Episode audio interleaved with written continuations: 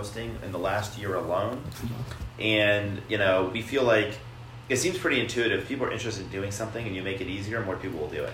And if you give people help with somebody who's done it before, it's going to be easier. So that's what we're focused on, and I expect more hosts. And I also don't just expect more hosts, but I expect more everyday people to become hosts because those are the people that we're primarily trying to support through these changes. Regular people looking to get started. Okay, that was uh, going to be my second question. Like, how many new hosts do you expect? Like, like in a number?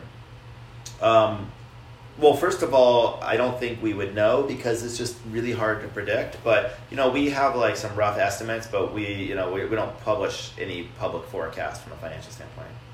Okay. Um, high prices have been seen like in homes around the world due Yeah. to the inflation.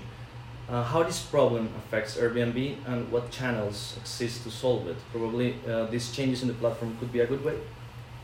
Well, yeah, I mean, like affordability is really critical. A lot of people come to Airbnb because they want to save money.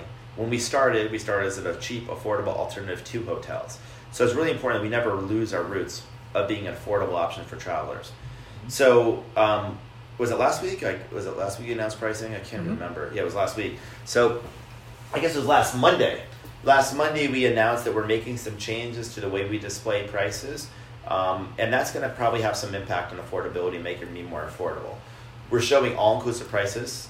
We're going to rank higher homes that provide a great value, and we're going to provide more pricing and discounting tools for hosts so they can see what they're charging and be incentivized to offer discounts. I think all these things will help continue to make sure Airbnb is affordable. And then as we add a lot more hosts to the platform, I think a lot of new hosts are going to probably charge obviously good value